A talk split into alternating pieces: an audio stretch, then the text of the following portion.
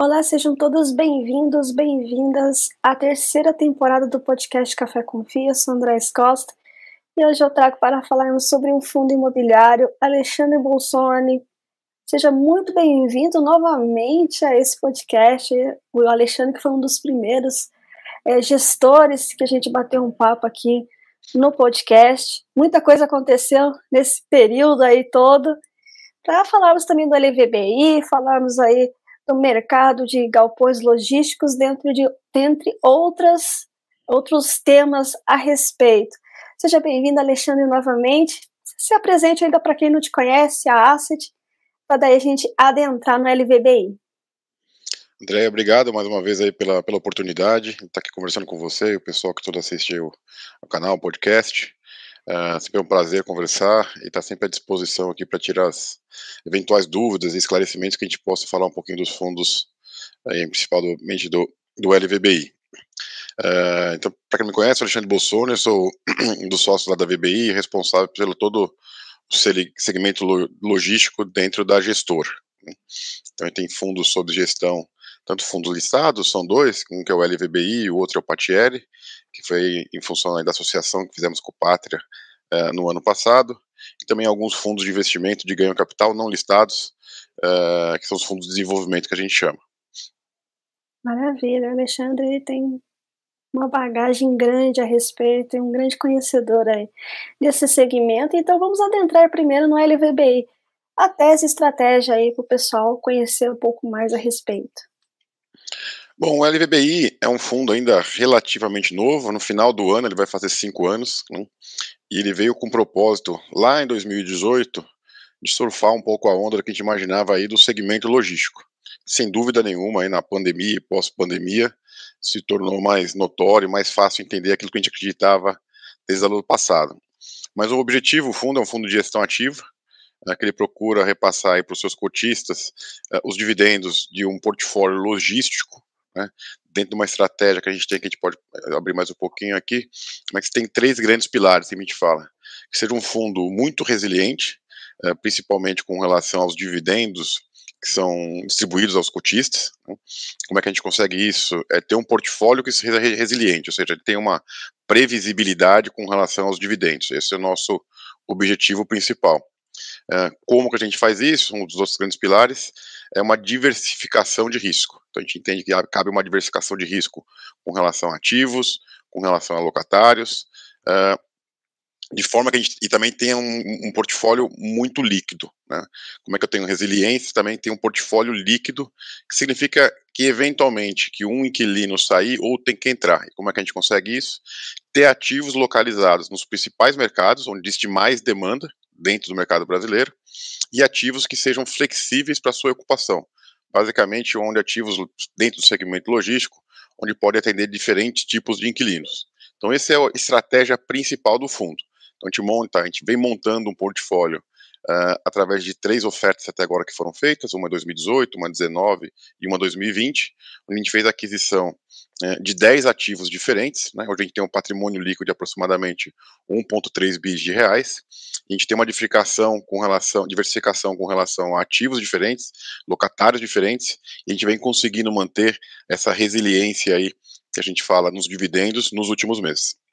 E como é que está o, o mercado de galpões logísticos, né? A gente sabe que teve aquele boom, né? Principalmente por conta da demanda e a pandemia em 2020, 2021. Mas como que está esse mercado hoje em 2023, Alexandre? O mercado está muito, está cada vez mais maduro, eu diria, né? Ele está muito bem comportado. Acho que se a gente olhar aí 2020, 2021, foi um ano de um boom enorme, né? Assim, o mercado veio à tona, porque todo mundo, de certa forma, acho que quase todo mundo, ou quem não tinha feito, acabou fazendo uma compra online. Então, o mercado de logística é muito ligado ao consumo e a gente acreditava desde lá de 2018, se a gente pegar a nossa apresentação de IPO, que esse mercado tinha muito por crescer em função dessa penetração cada vez mais, maior no comércio do segmento online. Então isso acho que foi notório, aí, hoje é mais fácil até falar que 2021, 2020 e 2021 nesse segmento. Então a demanda nesse período foi muito maior do que a oferta. Então a taxa de vacância realmente caiu, ou seja, a quantidade de espaços vagos efetivamente caiu. Né? E o segmento do e-commerce foi o principal tomador das grandes áreas, grandes transações, né? principalmente no entorno das regiões, principais regiões metropolitanas.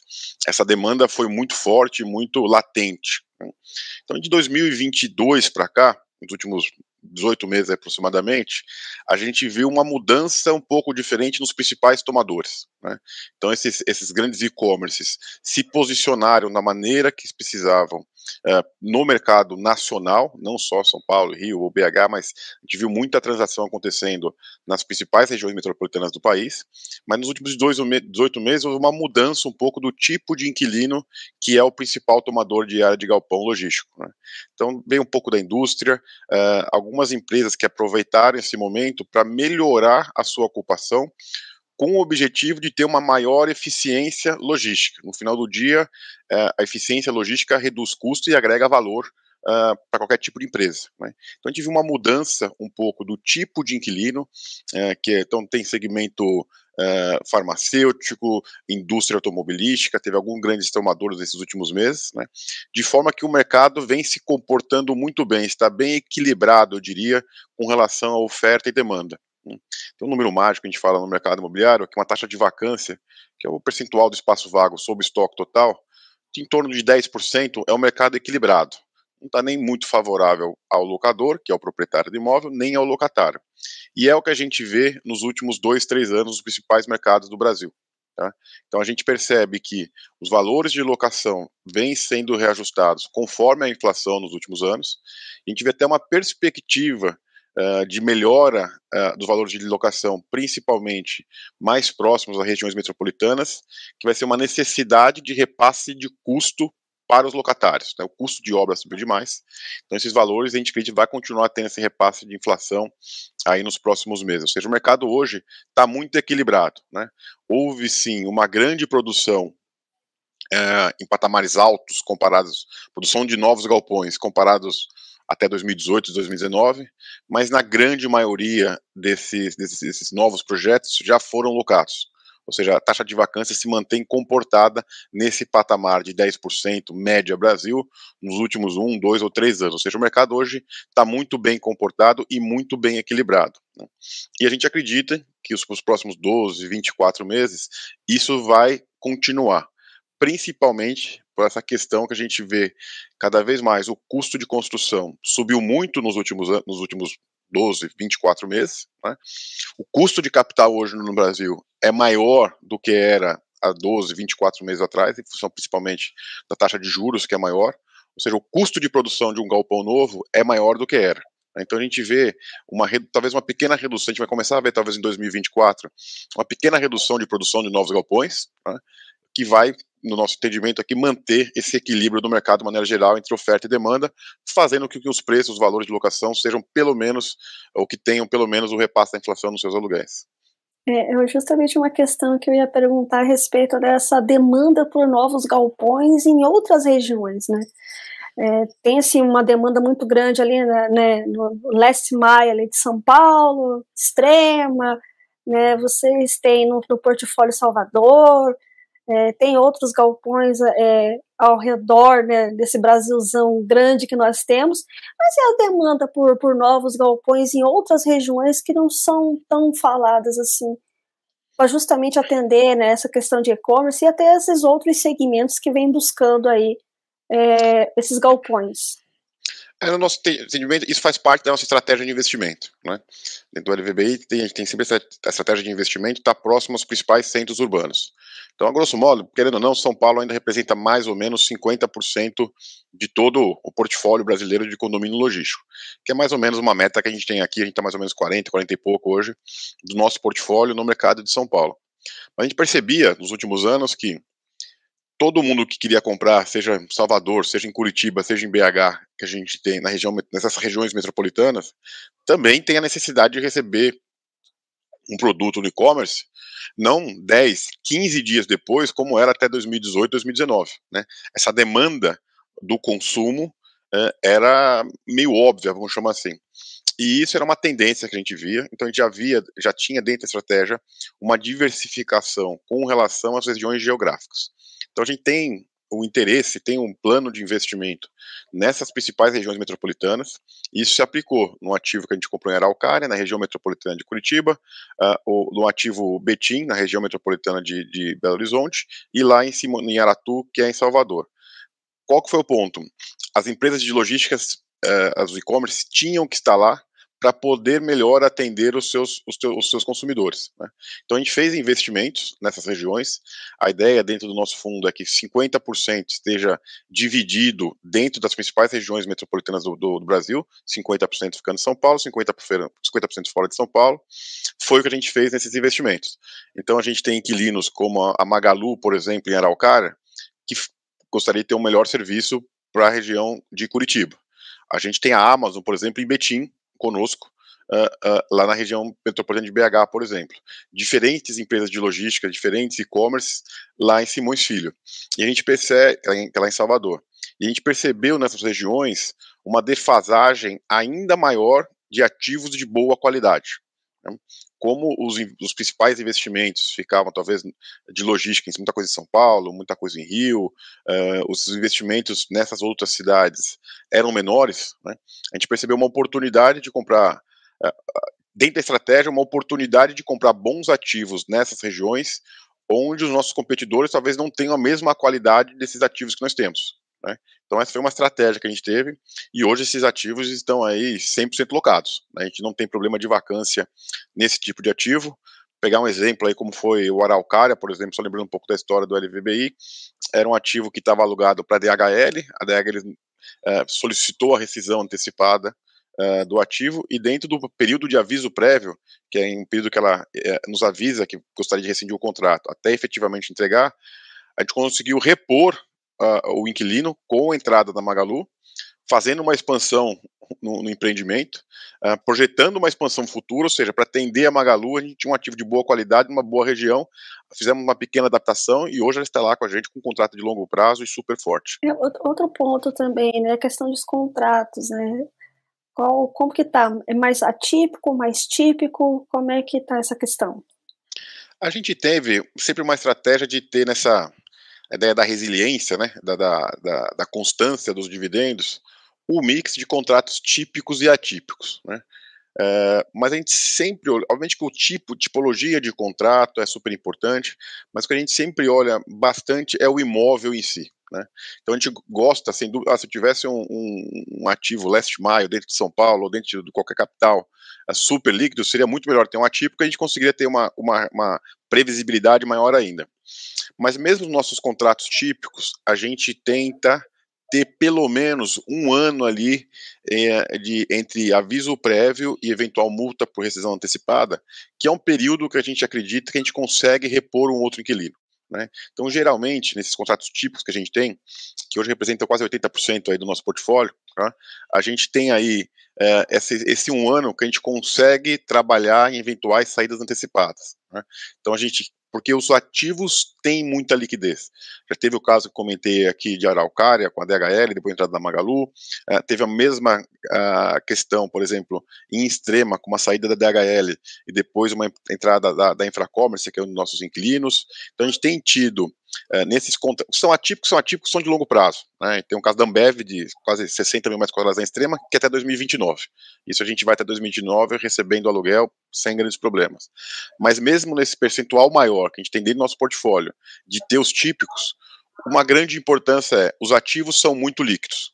Os ativos líquidos estão localizados em mercados importantes, em sub-regiões desse mercado, que tem muita demanda e muitas das vezes dificuldade de produção de novos galpões. Ou seja, estamos bem posicionados. Né? Os nossos contratos típicos têm essa previsibilidade de um ano. Então, gente tem tido sucesso né, em repor esses inquilinos, né, que é traduzido hoje numa taxa de vacância do nosso fundo muito baixa. Né? Mesmo com essas saídas de inquilinos inesperadas que tivemos, que faz parte do jogo, né? Os inquilinos não estão amarrados ali eternamente com, com os ativos, né? eles entram e saem. A gente também pensa, mesmo com essas saídas inesperadas, a gente tem uma taxa de vacância média do início do fundo inferior a 3%. Então, como eu falei aqui no começo, a gente conversou, a taxa de vacância média do mercado é 10. Do fundo histórico é inferior a 3. E hoje a gente tem um fundo 100% locado.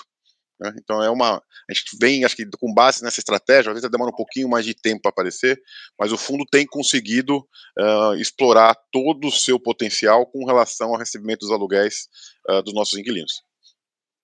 E pegando esse gancho aí de saída de inquilino e já uma reposição rápida, né, em frente aí, justamente por conta, na verdade, desse, desse ativo de qualidade, né, o líquido, como você colocou, como é que ficou essa questão da Americanas e outras varejistas, né? Como é que ela impactou a LVBI, no caso da Americana, e o setor como um todo? Como é que você, enquanto gestor, observou é, essa questão aí do varejo, né?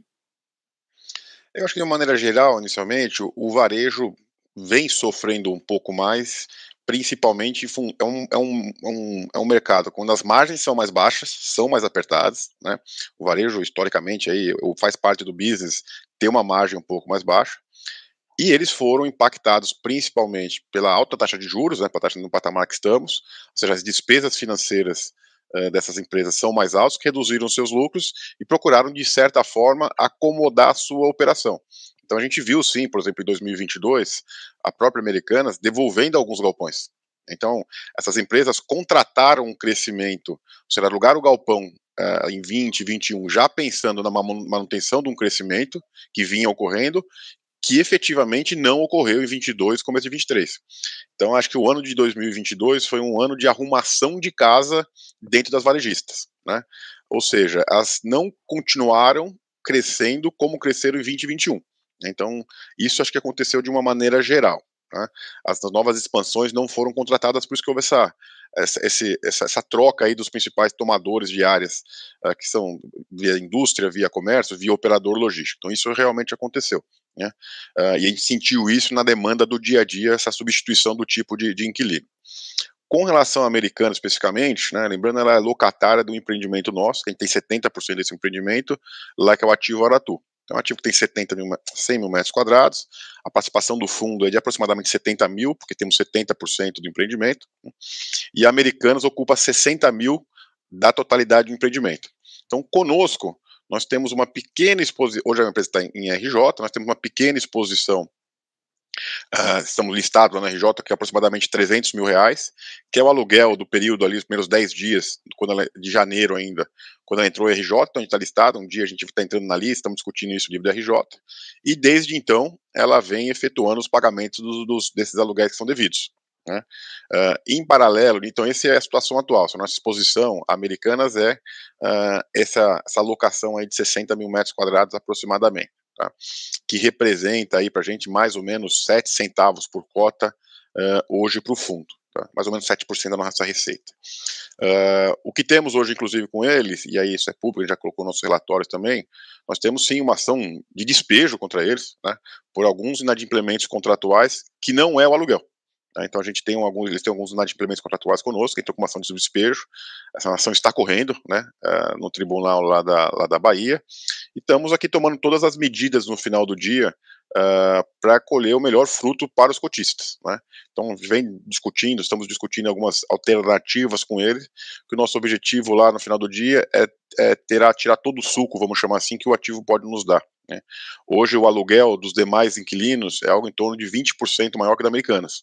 Então, no limite, a gente troca Americanas por outros, a gente consegue até ter um incremento no valor de locação. Por quê?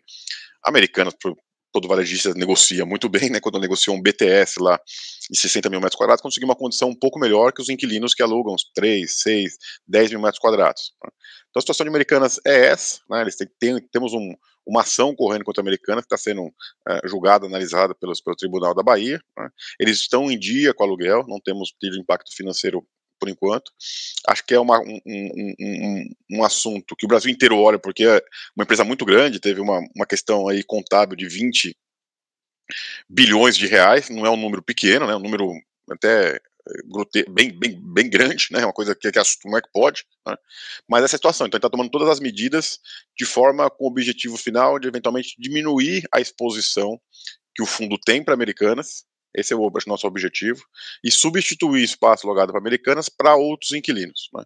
Essa é a nossa estratégia hoje. Hoje o ativo está 100% locado, então se a gente conseguisse fazer esse arranjo, acho que é o objetivo que a gente tem aí de curto, médio prazo. Diminuir a exposição americanas, alugar para outro inquilino, com potencialmente até um upside, aí tem um ganho com relação ao valor de locação que a gente conseguiria com outro locatário, tentando que a gente não tenha nenhum impacto financeiro por fundo. Né? Então, essa são os pratinhos que a gente está girando aqui para tentar uh, melhorar o resultado do ativo em si e, consequentemente, do fundo.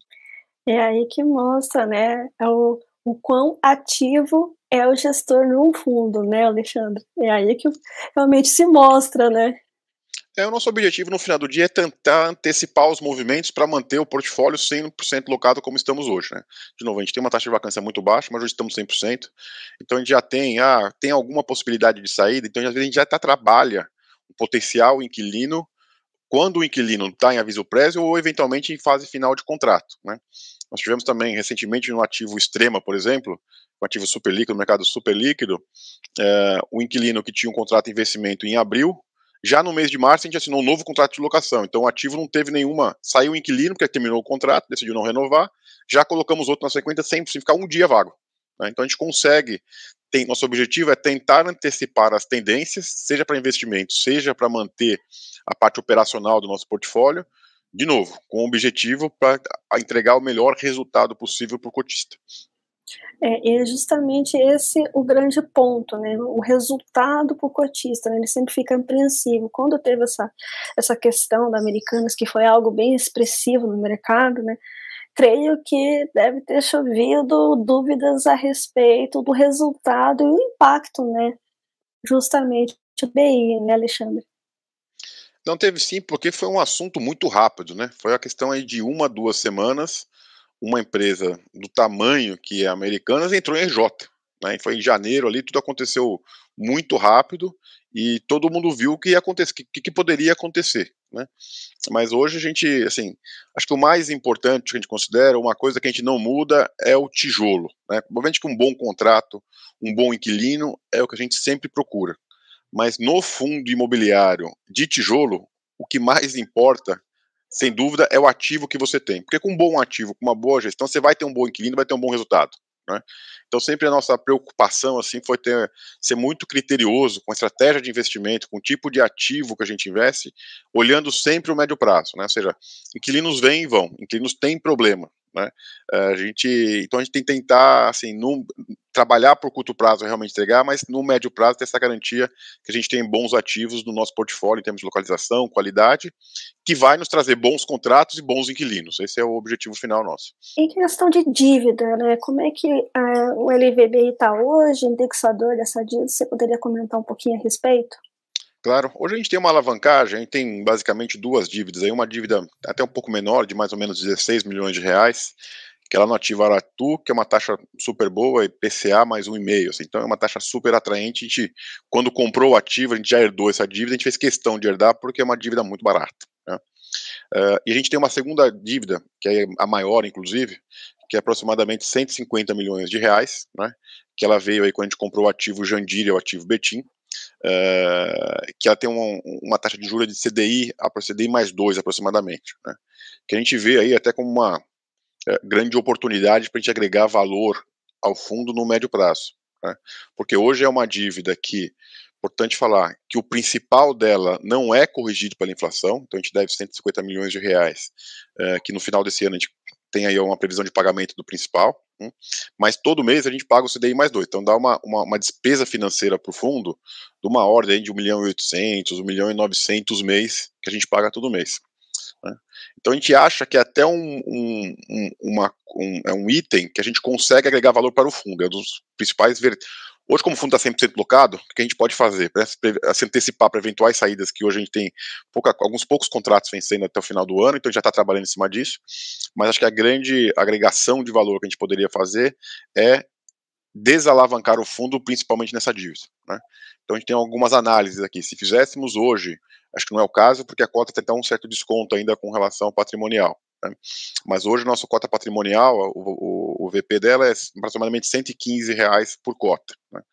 Se a gente faz uma emissão de 150 milhões de reais para quitar essa dívida, a gente teria um incremento nos dividendos da ordem de 8% de forma imediata. Com a simples, assim, eu faço a captação do, desse dinheiro, no dia seguinte eu faço a liquidação dessa dívida, ela não tem multa por vencimento antecipado, por antecipação de pagamento, a gente agreguei, agregaria aí aproximadamente 6 centavos por cota, que é um resultado adicional de aproximadamente de 8% entre os 76 centavos que a gente vem distribuindo. Né?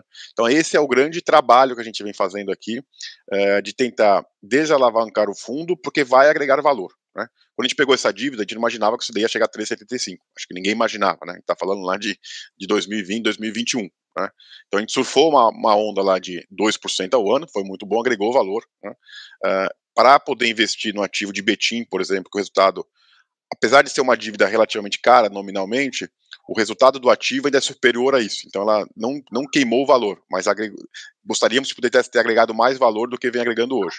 Então nosso objetivo é com essa dívida fazer a amortização dela, o pagamento dela, seja parcial, seja total, seja uma via captação futura, né, ou seja ainda numa eventual reciclagem de ativo que a gente possa fazer.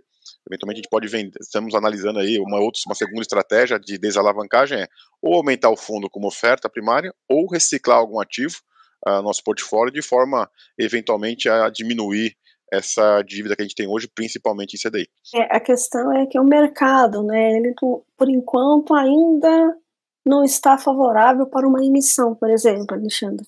É esse ponto que você está tá estudando a respeito, né? Exato, a gente tem, assim, hoje a cota ele tem um certo desconto para o patrimonial, então acho que não faz sentido fazer uma emissão, né? Pelo menos nosso, esse é o nosso plano aqui. Uma segunda alternativa para isso, que a gente vê para eventual desalavancagem, essa reciclagem de portfólio que a gente sempre está analisando. Mas também que o mercado hoje, com juros nesse patamar, é, o, os compradores hoje estão mais seletivos com eventuais ativos para serem adquiridos. Mas é uma linha que a gente vem tentar trabalhando também. E a questão do ATL que veio aí né, dessa fusão e, e, o próprio LVBI, como é que está essa questão a respeito? E acho que muitas pessoas também perguntam: vai ter fusão, não vai ter fusão, vai, vai continuar os dois paralelos? Como é que está isso, Alexandre? É, acho que é uma boa pergunta que também sempre conversa e sempre cada vez mais é bom a gente explicar o nosso racional, né? Então, o PATL é um fundo com associação que fizemos aí com o Pátria, uh, que passou a ser gerido pela equipe da VBI, né, que são responsáveis pela parte logística. Acho que o primeiro ponto importante que a gente sempre analisou é os dois fundos não são concorrentes. Né? Então, a gente consegue fazer uma boa gestão, agregar o melhor valor possível para os dois fundos, sem que haja qualquer conflito de interesse entre os dois fundos. Porque os, os, quatro ativos que o, que, o, que o PATL tem não são concorrentes com eventuais ativos, eventuais vacâncias, alguma disputa por inquilino que o LVBI tem. Né? Então, o PATL é um, é um fundo que tem um patrimônio líquido de aproximadamente 500 milhões de reais, que são quatro ativos, né? Que estão localizados um em, Itatiaia, um outro em Ribeirão das Neves e dois ativos em Jundiaí. Né. Então é um ativo, é um, é um fundo hoje é, bem estável, né? É, grande parte do, dos, dos contratos eles são contratos atípicos que vão até 2026 e 2027 principalmente. Né? A gente está falando aí quase 80% dos nossos é um pouco mais, quase 80% do nosso portfólio é em contratos atípicos, nesse, principalmente em ativo Itatiaia e, e, o Ribeirão das Neves, e o remanescente são dois ativos em Jundiaí, que dão 10% dos conjuntos, e Ribeirão das Neves, que aí sim é um trabalho que a gente vem fazendo atualmente. Né? Uh, estamos aqui na gravação no final de, final de maio, então a gente está, lá a gente tem aí uma rescisão antecipada, né, é, que a PIFPAF, que é um dos locatários uh, do empreendimento, nos solicitou no final de junho, né? Então, em junho, a gente, desculpa, no final de dezembro, que com, com seis meses aí de aviso prévio, a desocupação é esperada para acontecer no final de junho 23. Né? Então, o que a gente vem trabalhando, como a gente comentou até com relação ao LVBI, é nessa substituição do locatário para eventual minimizar o máximo possível de eventual impacto nos dividendos. Né? Esse é o nosso foco hoje para o PATL com relação ao trabalho de gestão nossa aqui. É a substituição do inquilino é, que a gente tem lá em Ribeirão das Neves. Né? Então a gente vem trabalhando nisso aí, principalmente desde o começo de janeiro, a notificação que recebemos foi lá pelo dia 20 de dezembro, então pegamos Natal, ano novo, um período mais, mais, mais parado mesmo, não tem jeito, né? Então, desde o início de janeiro, a gente já vem trabalhando nisso, com esse objetivo de substituir o locatário sem um impacto financeiro para o fundo. Esse é o nosso foco número um. Né? Então, do curto prazo, é isso que a gente imagina para o fundo. Uh, no médio prazo, a gente tem que estruturar bem aí como que, assim, uh, se faz sentido para os dois fundos uh, tem que ter algum racional onde os do, os dois fundos agregue valor. Acho que esse é, é, é o importante. Uh, eu acho que um fundo uh, que poderia eventualmente agregar, um fundo maior você consegue uma diversificação maior de ativos. Tá? Então, isso seria um ponto, sem dúvida, importante. Mas a gente está no momento ainda de entender bem e superar esses desafios de curto prazo para como eventualmente pode vir fazer sentido alguma coisa no futuro. Né?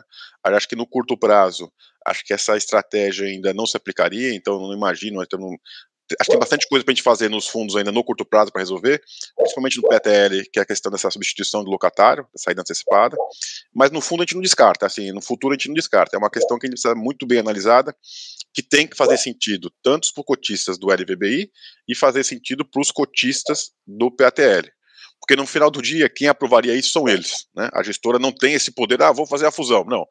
Ah, explicar bem assim, acho que vale a pena repetir, é um tipo de decisão que cabe aos cotistas, que tem que ser votado em assembleia e por quórum qualificado. Então, assim, 25% dos cotistas precisam aprovar. Né? Então não é uma questão do ah, decidir fundir, não.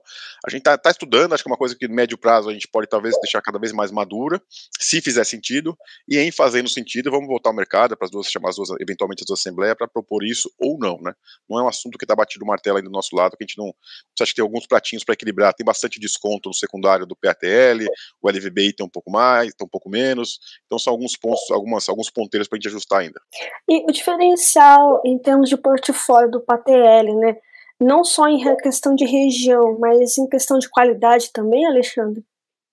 Eu acho que a, diferença, de maneira bem simplista, acho que a vantagem talvez do LVBI é que ele saiu um pouco mais na frente, porque começou, ele fez o IPO em 2018, então ele fez o IPO em 2018, um follow-on em 2019 e um follow-on em 2020, então teve a possibilidade de diversificar mais os ativos. Acho que isso é, é, é dado, não tem como a gente falar.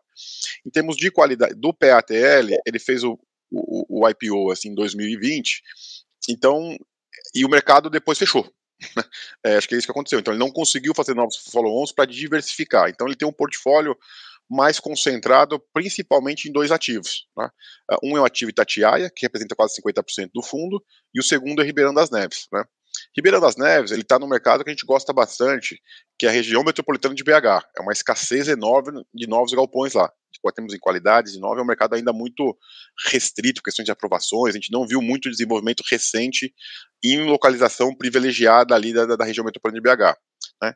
Mas é um ativo que está então, muito bem localizado, é um ativo o, é, refrigerado, congelado, então é um galpão que serve principalmente a parte alimentícia, então tem essa característica específica, mas para esse segmento que é refrigerado, congelado, que é um, uma cadeia dentro do, da cadeia logística, de muito boa qualidade está entre os melhores do Brasil. Então, muito bem conservado. Uh, ah, 60% do ativo, é aproximadamente um pouco mais, é alugado para BRF, no contrato atípico até 2027. Então, tem essa, esse contrato forte com um inquilino de boa qualidade.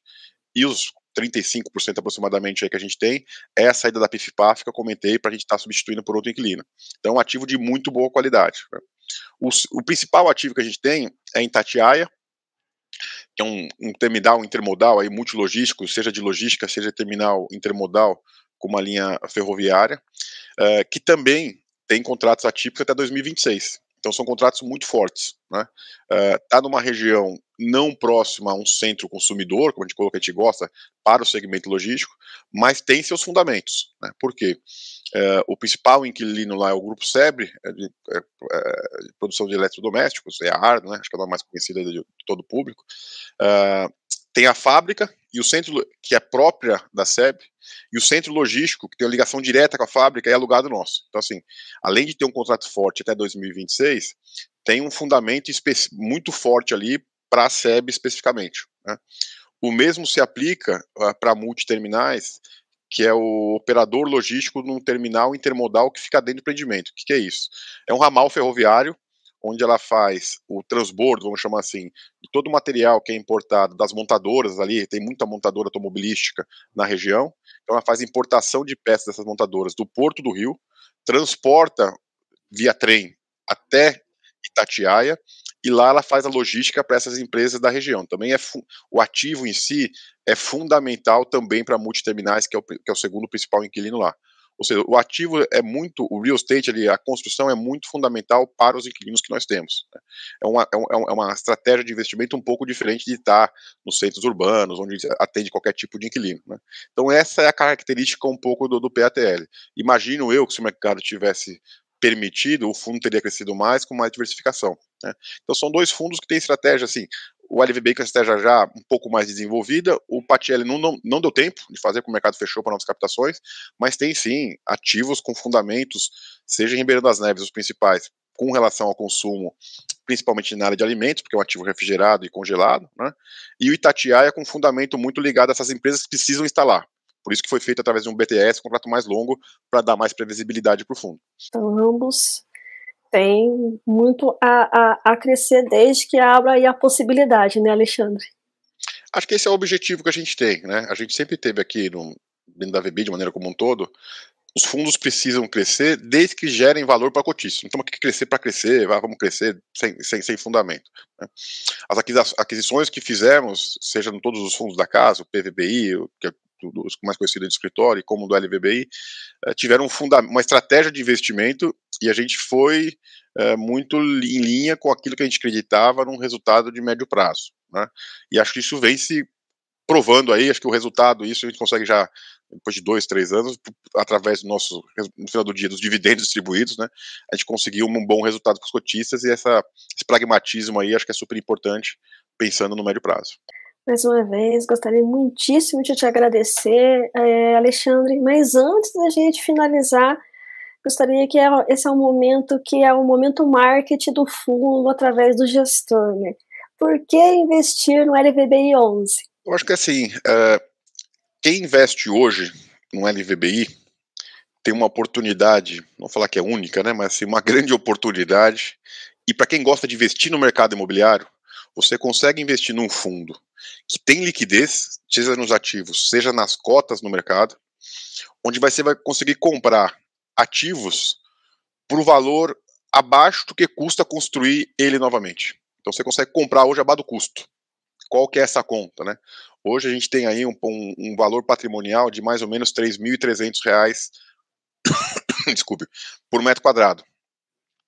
Então, desconto médio é de aproximadamente 10% em cima do patrimonial. Então, você tá, quem compra uma cota hoje do BLBBI, patamar aí de 105 reais por cota, vai estar tá comprando todo aquele portfólio por 3 mil reais o metro quadrado, que é praticamente o custo de reposição, que é quanto custaria para me comprar um terreno e colocar aqueles, galpões de pé você mitiga todo o risco de desenvolvimento, de locação, e você vai ter contratos com a Amazon, com a Ambev, com a DHL, com a Magazine Luiza. Ou seja, você tem uma grande oportunidade de fazer um investimento no mercado imobiliário em ativos de muito boa qualidade, bem localizados, que já foram testados, né, com potencial upside ainda que a gente enxerga no fundo, através basicamente de dois, dois movimentos. Né. Alguma hora isso deveria acontecer, né, e estamos trabalhando para isso seja um aumento desses dividendos que hoje dão no patamar aí de 9% ao ano, deveria ter um, um, um, incremento em cima disso ainda, seja com a redução da alavancagem, como a gente falou, eu aumentaria em 8% esse retorno,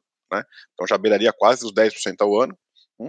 seja eventualmente também com a reciclagem de ativos, que a gente poderia gerar lucros não recorrentes ou lucros extraordinários, vamos chamar assim. Né? Então, de maneira geral, é para quem gosta de mercado imobiliário, né? ou para quem não gosta também ver um potencial de ganho no médio prazo, você comprar ativos de boa qualidade, aí a gente tenta abrir o máximo possível as informações, bem alugados, com bons contratos, a, abaixo do preço de custo, né? com potencial de upside futuro. Seja quando a gente eventualmente reduzir essa alavancagem, fazer reciclagem de algum ativo e, eventualmente, com o mercado voltar a taxa de juros reduzir, essa cota deveria também dar um pouquinho. Né? Acho que historicamente te mostra isso.